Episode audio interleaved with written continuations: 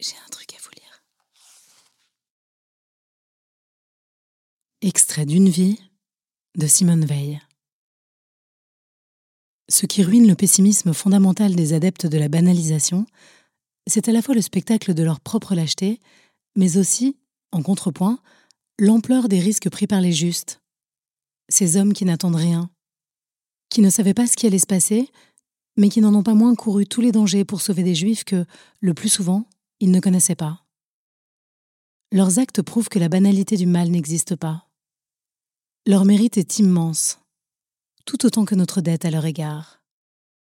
En sauvant tel ou tel individu, ils ont témoigné de la grandeur de l'humanité.